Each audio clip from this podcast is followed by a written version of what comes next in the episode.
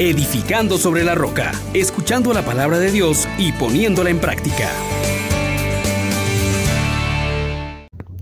Paz y alegría.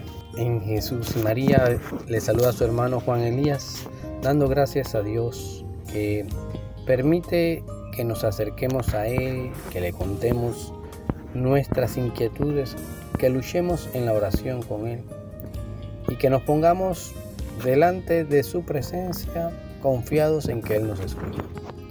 Invoquemos al Espíritu Santo para que sea Él quien nos ayude a orar como conviene. Oh gran poder de Dios, enciéndenos en tu fuego el amor. Oh Espíritu que vienes de lo alto, llénanos de Dios. Oh Espíritu, óleo santo, úngenos en el amor. El Salmo 16, que vamos a meditar hoy en los versículos del 1 al 3, del 6 al 8 y el versículo 15 nos dice así. Señor, escucha mi apelación, atiende a mis clamores, presta oído a mi súplica, que en mis labios no hay engaño. Emane de ti la sentencia, miren tus ojos la rectitud aunque sondees mi corazón visitándolo de noche, aunque me pruebes al fuego, no encontrarás malicia en mí. Yo te invoco porque tú me respondes, Dios mío. Inclina el oído y escucha mis palabras. Muestra las maravillas de tu misericordia. Tú que salvas de los adversarios a quien se refugia a tu derecha. Guárdame como a las niñas de tus ojos, a la sombra de tus alas escóndeme. Pero yo con mi apelación vengo a tu presencia, y al despertar me saciaré de tus semblante. Palabra de Dios. Te alabamos, Señor. Hermanas, hermanos, qué precioso es este salmo que hoy nos coloca en el debate con Dios, en el entrar en esa realidad de la oración, en ese litigio, en ese combate de la fe. Y es impresionante cómo se puede el ser humano acercar a Dios que ha abierto de par en par su corazón que nos ha dicho en su Hijo Jesucristo que todo lo que pidamos en su nombre, Él lo hará. Dios que conoce la necesidad del ser humano, nos da la oportunidad de nosotros poder apelar a Él como nuestro abogado, como nuestro defensor, como aquel que va a seguir bendiciendo día tras día al ser humano.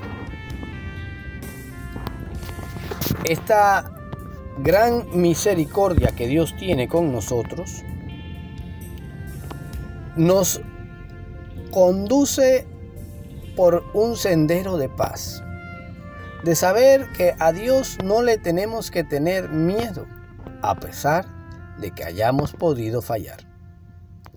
Sin embargo, hoy el Salmo nos presenta que nos podemos acercar a su presencia en medio de la tribulación, pero también con una conciencia tranquila y con serenidad, mirar los momentos difíciles de nuestra vida de, de aquellas realidades de persecución injusta.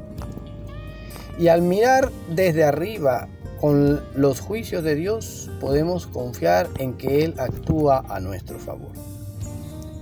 Podemos ahora mantenernos delante de su presencia sin amilanarnos. Porque sabemos que Dios es un Dios justo, que no nos trata como merecen nuestras culpas. En esta realidad de serenidad. A veces experimentamos grandes sufrimientos. Pero en medio de ello no descuidemos poner la mirada en Dios, en nuestro Padre.